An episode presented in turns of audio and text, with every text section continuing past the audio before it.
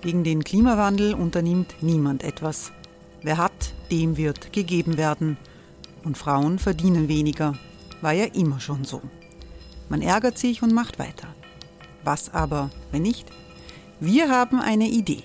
Die Falter Arena macht die Bühne frei für Menschen und Projekte, die das Land verändern. Mein Name ist Eva Konzett. Ich leite das Politikressort im Falter. Und am Sonntag, den 26. Mai, veranstalten wir im Wiener Stadtsaal die nächste Falter Arena. Mit dabei unter anderem der ehemalige Politiker und Neosänger Matthias Strolz, Theresa Imre von Markter, Sonja Jöchtel von Love Politics oder Kari Ochsner von Ochsner Wärmepumpen. Machen statt jammern. Wir schauen uns an, wie das funktionieren kann. Kommen auch Sie vorbei. Alle Informationen und Tickets finden Sie unter falter.at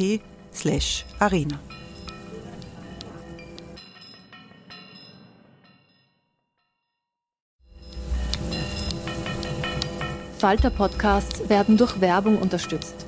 Das hilft bei der Finanzierung unseres journalistischen Angebots. Die Erderhitzung ist kein Gefühl, aber mit vielen Gefühlen verbunden. Sorgen etwa oder Angst. Eine Veranstaltung gegen diese Ohnmacht ist Tipping Time, eine Klimakonferenz der Zivilgesellschaft.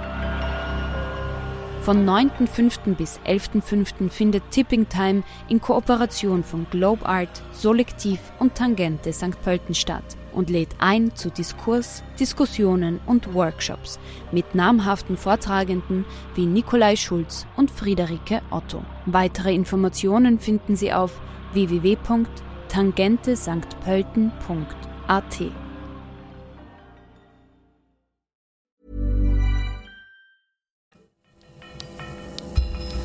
Falter Radio, der Podcast mit Raimund Löw. Sehr herzlich willkommen im Falter Radio. Der Transgender-Disput, das ist die Überschrift für diese Sendung. Es geht um Personen, die sich als Frau fühlen oder als Mann fühlen und auch so auftreten, obwohl sie nicht als Bub oder als Mädchen auf die Welt gekommen sind. Also Transpersonen. Wir wollen klären, warum die Frage so starke Emotionen auslöst, wer Frau ist oder wer nicht Frau ist, mit den Zugängen zu den speziell für Frauen geschützten Bereichen. In Deutschland ist ein Gesetz in Vorbereitung, das es allen leicht machen wird, das Geschlecht zu ändern und die Vornamen im Pass und in anderen Dokumenten zu ändern. Eine der Fragen ist, ob wir auch in Österreich ein solches Gesetz zur geschlechtlichen Selbstbestimmung brauchen. Ich begrüße sehr herzlich Ulrike Kaufmann. Guten Tag. Hallo, Grüße. Frau Dr. Kaufmann arbeitet in der Transgender-Ambulanz am Wiener Allgemeinen Krankenhaus. Wer kommt da zu Ihnen, um Hilfe zu bitten oder Rat zu bitten? Also ich bin dort seit seit meiner Ausbildung eigentlich im Jahr 2000 als Gynäkologin tätig an der Frauenklinik und dadurch, dass die ersten Personen, die Hilfe aufgesucht haben, Mann zu Frau Transgender-Personen waren und das Ganze einer Hormonersatztherapie entspricht, ist das Ganze auf der Frauenklinik gelandet. Mittlerweile haben sich die Personen vervielfacht. Wir haben circa 130 Neuvorstellungen. Das heißt Mann zu Frau, Frau zu Mann. Es hat sich insofern geändert, dass man heute nicht mehr so wie das vielleicht einmal war, völlig im falschen Körper ist, sondern vielleicht non-binär nur gewisse Ansprüche an die Medizin hat, um gewisse Angleichungen nur zu machen. Non-binär heißt? Nicht binär heißt, ich möchte mich nicht dem binären System Mann, Frau äh, unterordnen, beziehungsweise fühle mich nicht als Mann oder Frau, und das ist fast, wenn man möchte, ein Lebensstil und muss nicht unbedingt beim Mediziner landen. Und die Nachfrage nach äh, Unterstützung steigt, sagen Sie. Da sind viel mehr äh, Anfragen, Leute, die zu Ihnen kommen und sagen, wir möchten unterstützt werden als früher. Ich glaube auch durch die Medien, nicht nur die sozialen Medien, überhaupt das Internet, sind die Informationen sehr leicht zugänglich und sehr viele Menschen kommen und sagen durch Recherche im Internet, habe ich mich gefunden. Das heißt, der Zugang zu Informationen ist größer und das ich darf sein, wie ich möchte, ist auch einfacher geworden. Und in der Großstadt hauptsächlich. Und das Ziel ist eigentlich, dass diese Menschen dann glücklicher leben, erfüllter leben, richtig? Genau. Ich begrüße sehr herzlich online Claire Cardas. Guten Tag. Guten Tag. Frau Kaders ist stellvertretende Obfrau des Frauenvolksbegehrens und sie ist Aktivistin der Transgender-Bewegung. Kann man das so sagen, Frau Kaders? Ja, das kann man so sagen. Also ich bin ähm, Aktivistin im Bereich äh, Frauenrechte, LGBTIQ und Transforderungen. Ähm, und ich äh, bin jetzt seit März 2021 circa im Vorstand des Frauenvolksbegehrens und tue über das auch meine Forderungen an die Politik stellen und unter die Menschen bringen. Wie groß ist diese Gruppe von aktiven, engagierten Transgender-Personen, damit man sich das vorstellen kann? Das ist eine schwierige äh, Frage, weil wir nicht alle untereinander vernetzt sind. Ähm, ich kenne zwar einige Transpersonen, einige auch in meinem Freundeskreis, die sich auch engagieren, ähm, aber ich weiß, dass es immer mehr werden. Es wird immer mehr, äh, es gibt immer mehr Menschen, ähm, die sich als Transgender identifizieren oder zumindest mit dem Überbegriff Transgender, egal ob sie dann äh, binär oder nicht binär sind. Ähm, das heißt, das wächst. Ähm, ich, ich, lese, äh, das sind, wir, wir sprechen ja von einigen hundert Transgender-Frauen und Transgender-Männern in Österreich. Ist ja. das eine realistische Zahl? Das ist eine realistische Zahl. Ich freue mich sehr, dass Rosa Loga ebenfalls online dabei ist. Hallo. Hallo. Rosa Logar leitet die Interventionsstelle gegen Gewalt in der Familie. Sie ist Mitbegründerin der Bewegung der autonomen Frauenhäuser. Äh, Rosa Logar, wie wichtig ist aus Ihrer Sicht diese Diskussion über Transgender und die Rechte von Trans Transgender-Frauen? Ja, also äh, ich fühle mich heute auch angesprochen, überhaupt zu dieser Gender-Frage etwas zu sagen. Transgender-Personen sollen natürlich das Recht haben, anerkannt zu werden in der von ihnen definierten ähm, ähm, Rolle oder, oder äh, wie sie sich eben selbst definieren.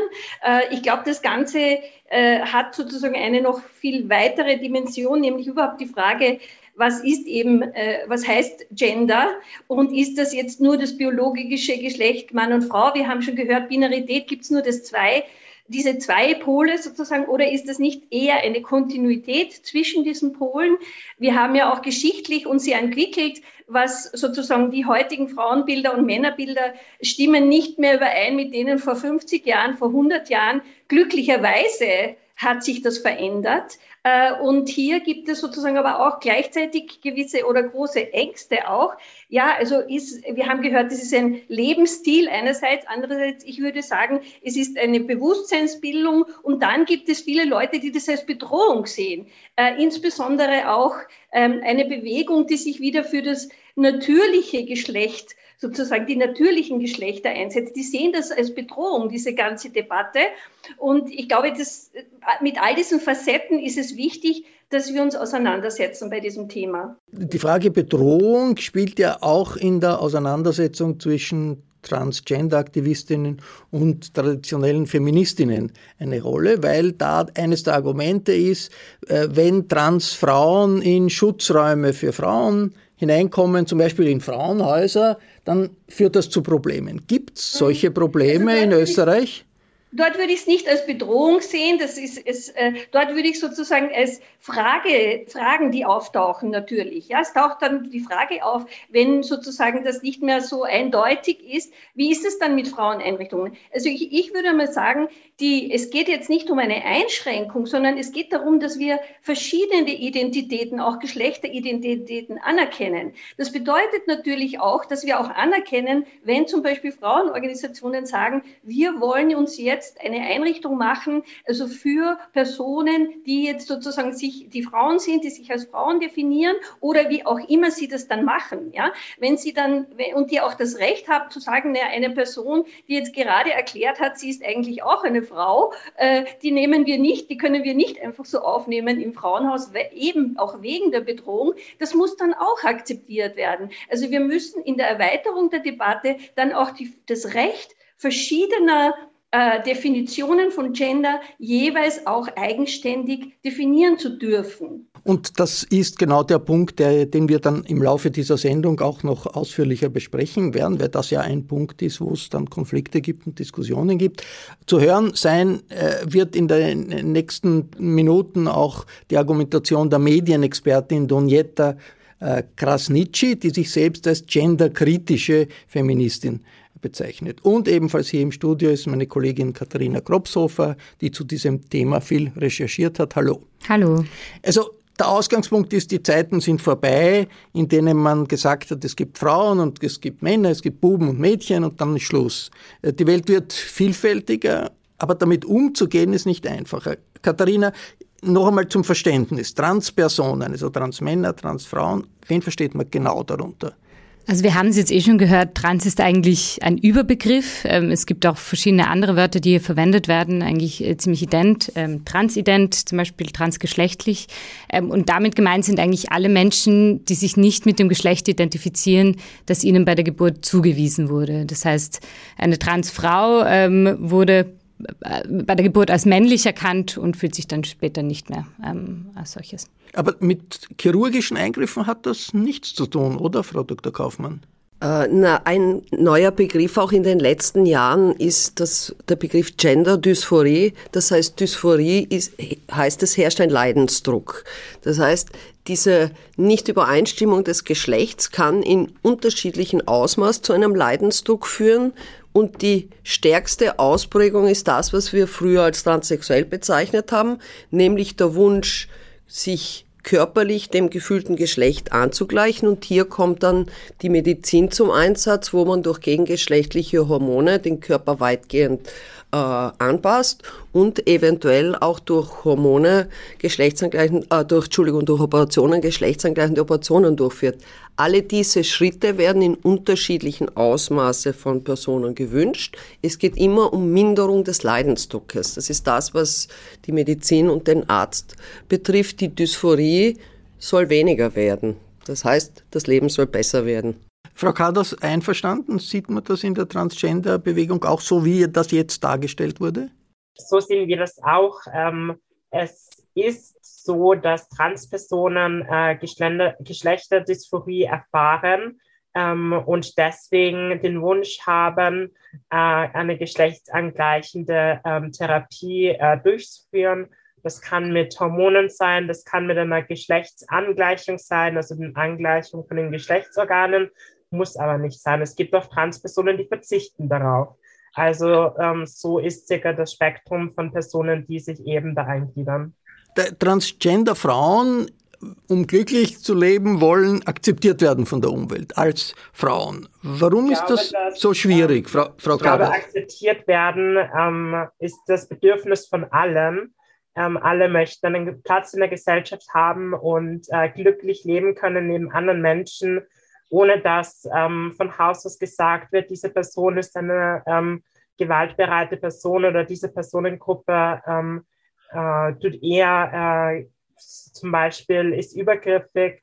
Also die Behauptung, dass Cis-Frauen von der Trans-Community angegriffen werden, ist in meinem, äh, ist in meinen Augen Hetze und Panikmache, weil Transfrauen wird da unterstellt, sie würden sich Zugang zu Räumen erschleichen. Sie haben jetzt, ein, sie haben jetzt Frau Kass, einen neuen Begriff verwendet, Cis-Frauen. Was äh, verstehen Sie darunter? Frauen, die ähm, eben bei der, bei der Geburt, ihnen wurde das Geschlecht Frau zugewiesen und die fühlen sich darin auch aufgehoben und die haben keinen Wunsch, das zu ändern. Das heißt, eine Frau, die als Frau geboren würde und auch Frau sein möchte, ist cis.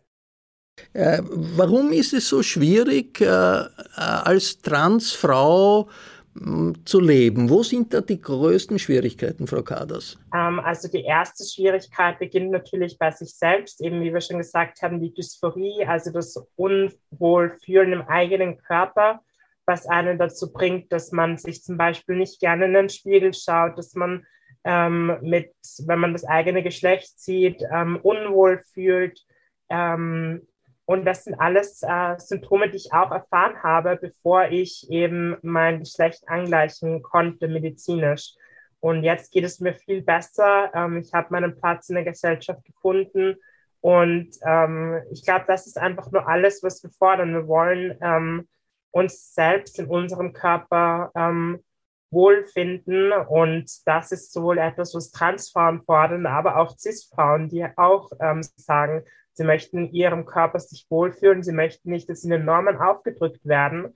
Aber leider ist das Problem, uns Transfrauen werden dann sehr viele Sachen aufgedrückt, wie wir uns zu präsentieren haben, ähm, wie wir aussehen müssen. dass da eine Anforderung ist ähm, und zum Beispiel gesagt wird, ja, sie schauen nicht ähm, wie eine vollständige Frau aus in meinen Augen, deswegen werde ich sie auch nicht Frau nennen. Und das ist zum Beispiel etwas Übergriffiges. Äh, Frau Dr. Kaufmann, aus Ihrer Sicht, äh, was ist der Anteil Sozialisierung, gesellschaftliche Gewöhnung, Anpassung äh, bei den gängigen Geschlechterunterschieden, die von Transpersonen überwunden werden müssen? Äh, Sozialisierungshürden, eine Weigerung, diese Realität der Vielfalt anzuerkennen. Was ist biologisch an Hürden da? Naja, biologisch ist es meist so, dass Transpersonen eindeutig im quasi falschen Geschlecht geboren sind. Auch die Merkmale sind eindeutig entsprechend, die Chromosomen sind entsprechend, die Hormone sind entsprechend.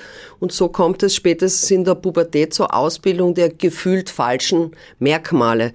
Das heißt, wenn man schon vor der Pubertät, wenn die Diagnose Diagnose, nicht Krankheit, das ist ganz wichtig, es ist nur eine Diagnose, äh, steht, dann kann man natürlich durch frühzeitige Behandlungen vieles leichter machen, zum Beispiel einen Bartwuchs verhindern, der später gelasert werden muss. Äh, das ist mit Schmerzen verbunden, das ist mit Kosten verbunden. Äh, und die Gesellschaft ist noch binär. Der Gesellschaft fällt es sehr schwer, vom Nicht-Binären, das Nicht-Binäre zu verstehen und zu akzeptieren.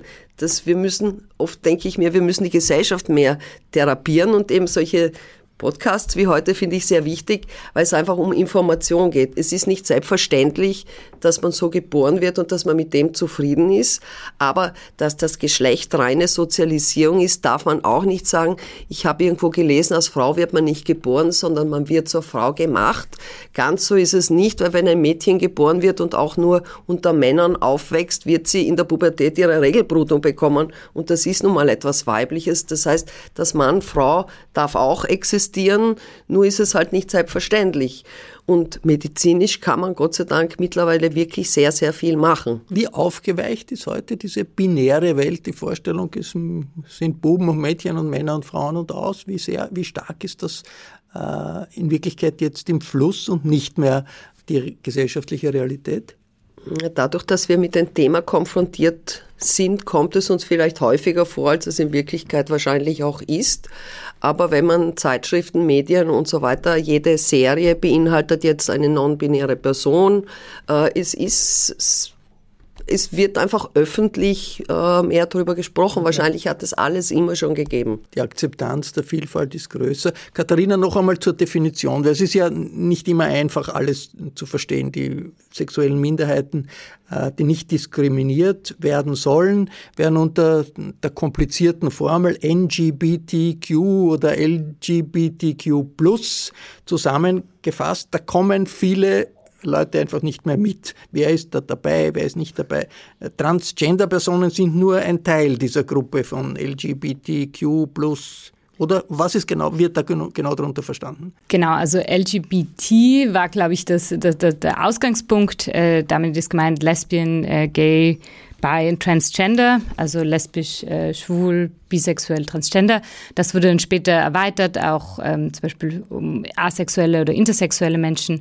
Und wichtig, glaube ich, zu verstehen ist, ähm, dass es da auch um verschiedene Dinge geht. Also einerseits bei, bei ähm, Transpersonen ähm, sehr stark um die Geschlechtsidentität, bei anderen aber dann mehr um die sexuelle Orientierung und bei Intersex-Menschen natürlich auch äh, gibt es auch eine biologische Komponente, die, die hier wichtig ist. Aber im Endeffekt ähm, sind das wahrscheinlich, sofern ich das nachvollziehen kann, doch ähnliche Kämpfe, die gekämpft werden, ähm, wo es einfach um Akzeptanz geht. Politisch ist ja die Frage der Gleichberechtigung von sexuellen Minderheiten heiß umkämpft. Ungarn hat ein eigenes Anti-LGBTQ-Gesetz. Für, für Viktor Orban oder auch für Putin in Russland ist äh, die Polemik gegen LGBTQ Kern des, des politischen Programms, äh, angeblich zum Schutz der Familie. Das ist die äh, Argumentation der ungarischen Führung. Bei Trump ist das genauso, bei Italiens Rechtsaußen Chefin Meloni, ganz, ganz wichtig, äh, diese Polemik gegen LGBT. Warum, Rosa Loga, ist es Rechtsrechten so wichtig, dass die Diskriminierung dieser sexuellen Minderheiten nicht in Frage gestellt wird? Ja, ich glaube, das ist eben ein Teil dieser rechts, äh, dieser radikalen oder ultrarechten Ideologie. Äh, ein, ein ganz wichtiger Teil ist eben sozusagen diese, diese traditionelle Familienvorstellungen. Also ich erinnere daran, dass zum Beispiel ja, es gibt ein World Congress for the Family, äh, sehr stark äh, äh finanziert und gefördert äh, von, von äh, ultrarechten Gruppierungen, religiösen Gruppen, auch von Oligarchen, ähm, auch äh, in, in Putins Russland und von Putin wird es ja zum Beispiel sehr stark auch propagiert, dass man sozusagen zu diesen die, die, die traditionelle Familie und da sind werden sozusagen diese Entwicklungen, wo wir hm, mehr Bewusstsein entwickeln, dass es vielleicht nicht so schwarz-weiß ist, dass es verschiedene Facetten von Frau sein und Mann sein was äh, gibt, dass da wird das eben zur Bedrohung, ja, weil es die natürliche Geschlechterordnung äh, natürlich untergräbt und nicht nur die natürliche Geschlechterordnung, die ja eine hierarchische Ordnung ist, das ist ja keine Gleichheit zwischen den Geschlechtern, sondern auch die Gesellschaftsordnung. Und die, die, äh, also das, das ist direkt verbunden auch mit, mit einer mit einer, würde ich sagen, mit einer Frage von, von Gesellschaftssystemen, von äh, demokratischen versus autokratischen oder autoritären Systemen. Wie ich sagen, autoritäre Systeme sehen eben vor, dass Männer und Frauen sehr eng ins Korsett von Gender gepresst werden. Das hat eine neue Dimension jetzt mit dem Krieg. Auch Männer werden in dieses Korsett verstärkt wieder gepresst. Sie müssen in den Krieg ziehen. Die jungen russischen Männer, die jungen ukrainischen Männer, belarussischen Männer werden gezwungen, in den Krieg zu gehen. Also auch, man braucht sozusagen diese traditionellen Ordnungen auch, um die Macht äh, immer wieder auch herzustellen. Und das sind sehr starke Gegner, also weil es eben um mehr geht als nur um Identitätspolitik, äh, sehr starke politische Gegner einer, würde ich jetzt einmal sagen, äh, liberalen und, und toleranten, menschenrechtsorientierten Entwicklung, wo man sagt, die Menschen sollen das mehr selbst auch definieren können und den anderen auch das Recht lassen, das selbst zu definieren. Also als CIS-Frau äh, sollen nicht Frauen zwangsweise definiert werden, die sich gar nicht zu definieren wollen. Das ist halt ein Versuch einer Bezeichnung einer Identität, aber es soll einem nicht aufgestempelt werden. Einen äh, ganz besonderen Stellenwert in der Debatte hat die Frage, ob Regeln zur geschlechtlichen Selbstdefinition gelten sollen. Also ob Personen selber entscheiden sollen, äh, ob sie als Mann oder Frau äh, im Pass stehen oder von den Behörden wahrgenommen werden, von verschiedenen Institutionen äh, per Gesetz. Und da gibt es in Deutschland den Plan der Ampelkoalition. Es soll, ich zitiere hier, eine einheitliche Regelung für alle transgeschlechtlichen sowie nicht-binären und intergeschlechtlichen Menschen geben, die ihren Geschlechtseintrag oder ihren Vornamen ändern wollen. Also einfacher ausgedrückt, wenn jemand zum Schluss kommt, ja, ich möchte jetzt ein, mein Geschlecht, äh, dass mein Geschlecht anders wahrgenommen wird und ich nicht als Frau, sondern als Mann eingetragen bin im Pass oder bei den Behörden, kann ich das selber tun. Also Selbstbestimmung, zu welchem Geschlecht man gehören will, ohne große bürokratische Hürden, ohne medizinische Eingriffe oder sonst was. Gegen solche Regeln für geschlechtliche Selbstdefinition haben sich bekannte Feministinnen ausgesprochen, wie Alice Schwarzer in Deutschland oder in Großbritannien J.K. Rawlings, die bekannte Autorin der Harry Potter Bücher. Ich habe mit der Medienexpertin und genderkritischen Feministin Donjeta Krasnitschi nach ihren Einwänden gefragt im deutschsprachigen Raum hat die Schweiz das sogenannte ähm, Selbstbestimmungsgesetz ähm, bereits mit 1. Jänner in Kraft gesetzt. In Deutschland möchte das die Ampelkoalition noch bis Ende des Jahres präsentieren. Und auch in Österreich ähm, hat die Sozialdemokratische Partei schon einen Be Beschluss letztes Jahr gefasst, wonach jeder und jede ähm, ins Amt gehen soll, also können soll und dort einfach per Selbstdefinition den Geschlechtseintrag im Personenstandsregister ändern. Was ist da so schlimm dran? Ist das nicht ein Schritt einfach auch der Befreiung von bürokratischen Vorgaben für eine Minderheit von Transgender Frauen, Transgender Männern? Der Punkt ist, dass damit, also mit so einem Gesetz, stellt der Gesetzgeber ab jetzt nicht mehr ähm, Geschlecht als eine objektiv feststellbare Sache dar, sondern macht sie zu einem Ding, das jeder und jede für sich selbst aussuchen kann. Es ist damit nicht mehr objektiv feststellbar. Und wenn wir unterscheiden wollen zwischen Menschengruppen, wenn wir sachlich unterscheiden wollen, brauchen wir objektiv feststellbare ähm, Elemente, die es ja beim Geschlecht auch gibt. Also man kann sachlich zwischen Mann und Frau zum Beispiel unterscheiden und gerade Frauen als immerhin 50 Prozent ähm, der Bevölkerung brauchen geschlechtsbezogene Räume, Rechte und die gibt es auch in unserer Rechtsordnung. Das heißt, wenn jetzt so etwas Zentrales und vor allem für Frauen Zentrales wie das Geschlecht und die Definition dessen geändert wird in unserem Gesetz, dann hat das unzählige Auswirkungen innerhalb der österreichischen Rechtsordnung, aber auch auf die ähm, Lebensrealität von Frauen. Damit würden sich verschiedene Fragen ähm, stellen, die man jetzt auch ähm, in anderen Ländern sieht, dass sie sich stellen, ähm, wo das britische Unterhaus äh, diskutiert hat, zum Beispiel ähm, in der Frage, wenn eine, ein Vergewaltigungsopfer ähm, sich einer gynäkologischen Untersuchung ähm, unterzieht, hat die Frau das Recht auf eine weibliche Untersucherin, also eine weibliche Ärztin zu bestehen.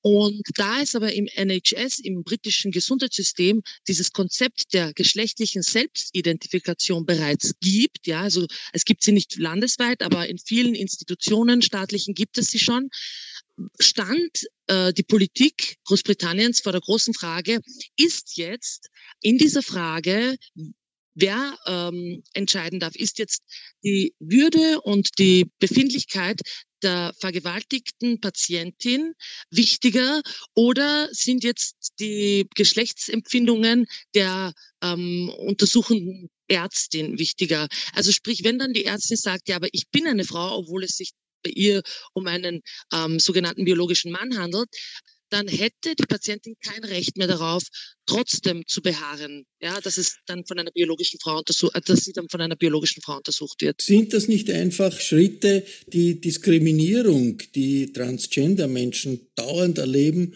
zurückdrängen und die eigentlich äh, gut sind für eine Gesellschaft, die tolerant sein soll. Es gibt jedenfalls Diskriminierung aufgrund ähm, sexueller Orientierung, aber auch geschlechtlicher Identifikation. Und die müssen wir als Gesellschaft abbauen. Aber ich sehe nicht, wie eine geschlechtliche Selbstidentifikation ähm, zur, zum Abbau dieser Diskriminierung beitragen soll. Vor allem aber auch, wenn es auf dem Rücken von einer anderen diskriminierten Gruppe, die ja Frauen auch nun mal sind, passiert. Wenn es jetzt so sein soll, damit eben eine Gruppe, eine kleine Gruppe sich nicht mehr diskriminiert fühlt, ähm, dass zum Beispiel, wie es in Deutschland mittlerweile auch schon an vielen Schulen gemacht wird oder an einigen Schulen gemacht wird, äh, dass jetzt alle Toiletten zu Unisex-Toiletten gemacht werden, wo dann viele Mädchen sich unwohl fühlen, äh, mit Buben in einem trotzdem sehr ja, sensiblen Alter von zum Beispiel 13 Jahren, wenn man in die Pubertät kommt, ähm, mit Buben die Toilette zu teilen oder teilen zu müssen, weil es eben vielleicht ein Kind gibt, das sich ähm, an der Schule ähm, nicht in seinem biologischen Geschlecht wohlfühlt. Also das, ich halte das für, für nicht zielführend für die gesamte Gesellschaft. Also man muss dann einen Weg finden, wie sich das Kind, wenn es ein ein Kind unter den Hunderten an der Schule gibt, das sich als trans ähm, identifiziert, muss man eine Lösung finden, damit dieses Kind zum Beispiel nicht auf, in die Bubentoilette gehen muss. Aber es kann nicht sein, dass dann alle und vor allem alle Mädchen dann sich die Toiletten mit Buben teilen müssen. Diese äh, Diskussion läuft ziemlich heftig, äh, auch mit, mit äh, einiger Aggressivität. Wo mhm. kommt das her? Ich merke die Aggressivität immer nur auf der Seite der Transaktivisten. Also ich sage jetzt bewusst Aktivisten und nicht, weil das sind auch oft gar nicht Transpersonen. Ja, also es sind ähm, einfach Aktivisten, die der Meinung sind, sie sind im Recht und ähm, und, und, und dann gerade ähm, sogenannte genderkritische Feministinnen, so wie ich mich auch bezeichne, ähm, auch angreifen, nicht nur verbal, diffamieren, denunzieren. Also es gibt weltweit, die Debatte gibt es ja weltweit. Also Italien hat letzten Sommer darüber diskutiert, Japan diskutiert darüber. Also die Debatte gibt es weltweit. Und weltweit wissen wir Feministinnen, dass es überall mehrere Fälle gibt, gerade auch an Universitäten, aber auch im, im breiteren öffentlichen Diskurs, ähm, wo Frauen denunziert werden, wo Feministinnen, die nur eine auch noch so kleine Kritik an der ähm, äh, queer-feministischen oder Transgender-Ideologie äußern, sofort denunziert werden. Das führt dann eben zu Absetzungen an Universitäten. Es ist so, es ist eine aufgeheizte Debatte. Hey Dave. Yeah, Randy. Since we founded Bombus, we've always said our socks, underwear and t-shirts are super soft. Any new ideas? Maybe sublimely soft. Or disgustingly cozy. Wait, what? I got it. Bombus. Absurdly comfortable essentials for yourself and for those facing homelessness. Because one purchased equals one donated. Wow, did we just write an ad? Yes. Bombas. Big comfort for everyone. Go to bombas.com slash ACAST and use code ACAST for 20% off your first purchase. Donieta Krasnitschi ist Medienexpertin und, wie sie selbst sagt, sie bezeichnet sich als genderkritische Feministin. Jetzt, Frau Kaders, wie wichtig ist dieser Punkt der geschlechtlichen Eigendefinition für Sie? Ich habe jetzt ähm, sehr viel gehört von ihr und da muss ich ganz ehrlich sagen, einiges davon waren Falschinformationen und aus dem Kontext gerissen.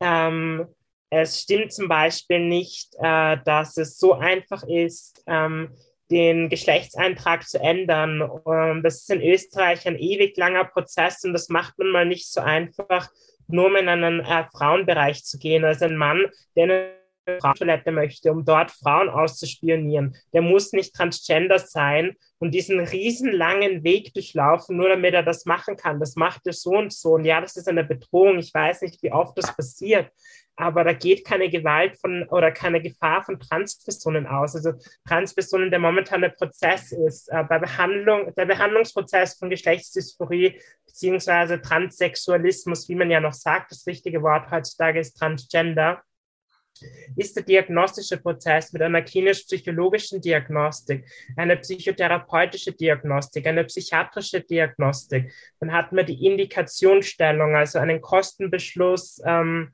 Stellungnahmen werden zusammengefasst, dann vor der Hormonbehandlung nochmal urologisch-gynäkologische Untersuchung, Risikoscreening, ähm, eine Bedarfsuntersuchung, dann nochmal klinisch-psychologische Stellungnahme oder psychotherapeutische Stellungnahme und dann eine anschließende psychiatrische Kontrolluntersuchung für die weitere Behandlung von einem operativen Eingriff. Noch einmal, klinisch-psychologische Stellungnahme, psychotherapeutische Stellungnahme, Kontrolluntersuchungen, ähm, Kostenbeschluss. Das sind so viele mit drinnen. Also das ist ein ewig langer Prozess und das möchten wir einfach vereinfacht haben, weil viele Personen, auch viele Personen, die eben ähm, marginalisiert sind, die nicht Zeit und Geld für das alles haben, das kostet ja auch eine Unmenge an Geld, dass die einen einfachen Prozess haben, ähm, um ihr Geschlecht angleichen zu können in dem, was sie sich fühlen. Das ist kein Versuch, irgendjemanden zu unterdrücken oder das ähm, Wort Frau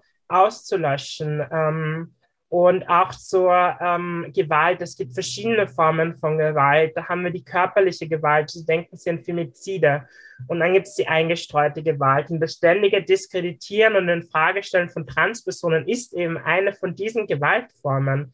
Ähm, das ist jetzt nicht, es ist ein Unterschied, ob jemand ein falsches Pronomen einmal benutzt und sich dann korrigiert oder Menschen nach zehn Jahren immer noch misgendert oder sagt, dass von dieser Person Gewalt ausgeht. Und Transpersonen werden sehr wohl ähm, oft verfolgt. Es kommt Gewalt von zu Hause oder auf der Straße.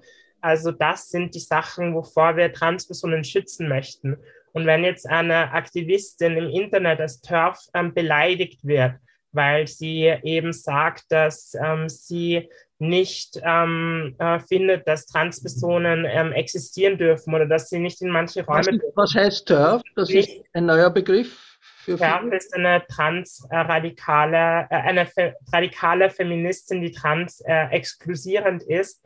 Also ähm, ein polemischer Begriff gegen ein politischer Begriff, eine Frau, ähm, aber auch ein Mann kann das sein, meistens cis, die eben gegen Transpersonen hetzen und fühlen sich davon äh, beleidigt, wenn man eben sagt, ja, sie hetzen gegen Transpersonen, deswegen bezeichnen wir sie jetzt unter dem Begriff, dem politischen Begriff TERF Und dann sagen sie, ähm, ja, das ist ein Angriff gegen sie, aber ich möchte es in Kontrast stellen äh, gegenüber den ganzen Angriffen, die wir als Transpersonen erfahren, der systematischen Unterdrückung, der Unterdrückung von zu Hause, von der Gesellschaft, das ewige Rechtfertigen. Ist klar, äh, Frau Katas, ihr, Ihren Punkt, äh, Ihr Punkt ist klar. Ich möchte jetzt die Frau Dr. Kaufmann fragen, wenn es so ein Gesetz gäbe, so eine Regelung gäbe in Österreich, wie sie jetzt angestrebt wird für Deutschland, einfach, dass es viel, viel einfacher wird, eine Geschlechtsumwandlung zu machen, sich einzutragen mit einem anderen Geschlecht, als mit dem man im Pass steht. Was würde das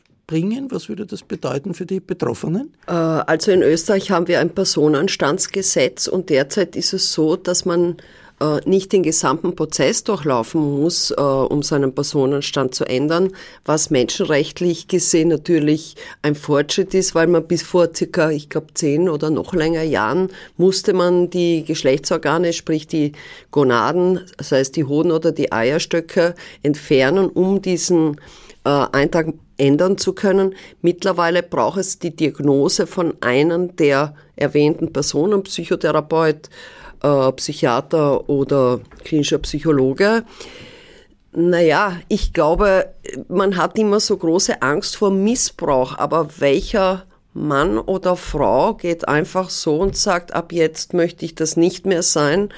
Äh, ich glaube, diese Angst vor Missbrauch erscheint mir sehr groß und den sehe ich einfach nicht gegeben, weil ich glaube, keiner lässt zum Spaß sein Geschlecht ändern. Das werden uns die anderen Länder dann vielleicht vormachen, aber ich glaube, da herrscht viel Angst vor etwas, was vielleicht gar nicht so realistisch ist, weil jeder, der eine Frau ist und gerne eine Frau sein möchte, wird das nicht machen und umgekehrt. So, es werden oft ein bisschen auch die Dinge an den Haaren herbeigezogen, weil ich glaube nicht, dass das missbräuchlich angewandt wird, nachdem ja auch das Pensionsalter mittlerweile gleichgestellt ist und so weiter, kann ich mir nicht vorstellen, dass das jemand quasi zum Spaß macht. Rosa Loga, in der Praxis der Frauenhäuser in Österreich gibt es solche Fälle von Missbrauch? Ich wüsste jetzt keine, muss ich ehrlich sagen, ja. Ich wollte aber noch zu sagen, die Debatte ist natürlich total wichtig für die gesellschaftliche Entwicklung, für Bewusstseinsbildung. Sie muss fair sein, da sind wir uns, glaube ich, auch einig. Sie muss fair sein, sie muss äh, alle, ähm, äh, alles, alle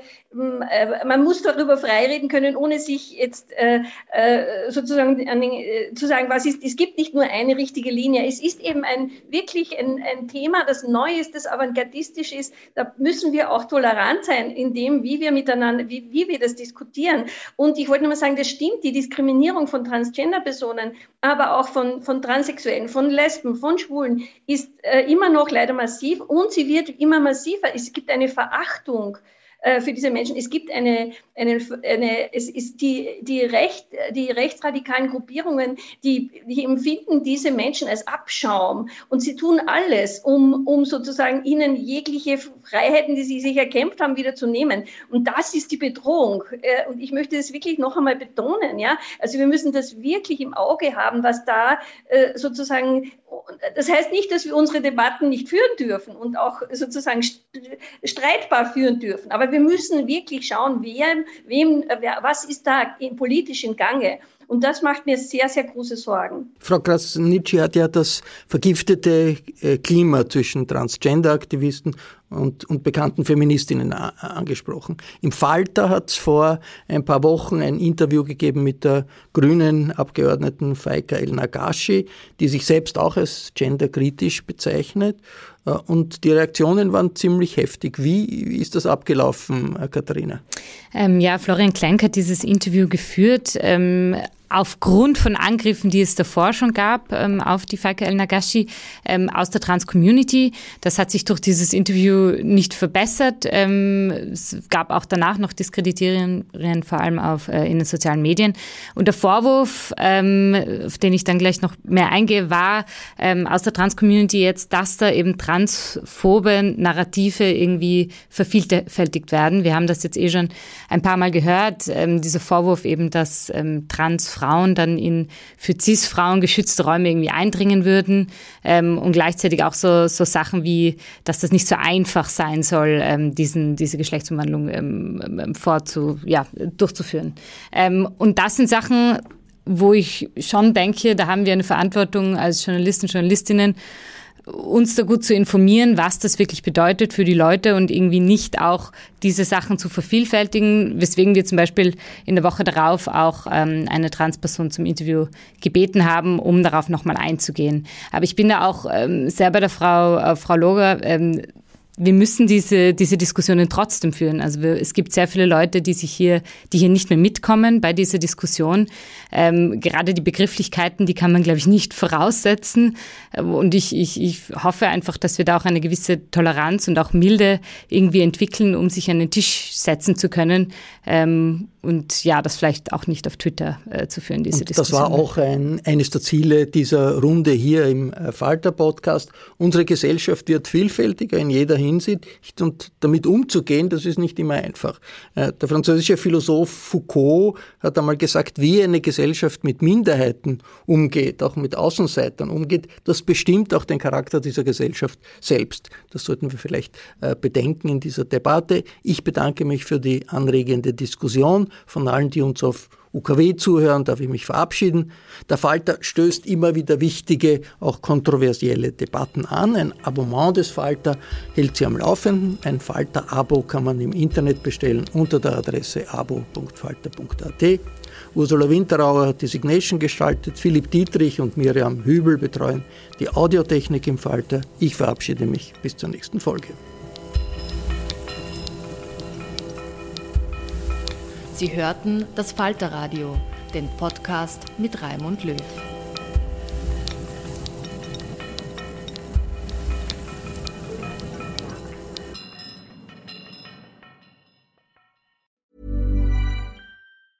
Small details are big surfaces. Tight corners are odd shapes. Flat, rounded, textured, or tall. Whatever your next project, there's a spray paint pattern that's just right because Rust new Custom Spray 5 and 1 gives you control with five different spray patterns. So you can tackle nooks, crannies, edges, and curves without worrying about drips, runs, uneven coverage, or anything else. Custom Spray 5 and 1. Only from Rust When you make decisions for your company, you look for the no brainers. And if you have a lot of mailing to do, stamps.com is the ultimate no brainer. It streamlines your processes to make your business more efficient, which makes you less busy. Mail checks, invoices, legal documents, and everything you need to keep your business running with Stamps.com. Seamlessly connect with every major marketplace and shopping cart. Schedule package pickups and see your cheapest and fastest shipping options from different carriers. With rates up to 89% off USPS and UPS rates. And with the Stamps.com mobile app you can take care of mailing and shipping wherever you are. Make the same no-brainer decision as over 1 million other businesses with stamps.com. Sign up with code program for a 4-week trial plus free postage and a free digital scale. No long-term commitments or contracts. That's stamps.com. Code program.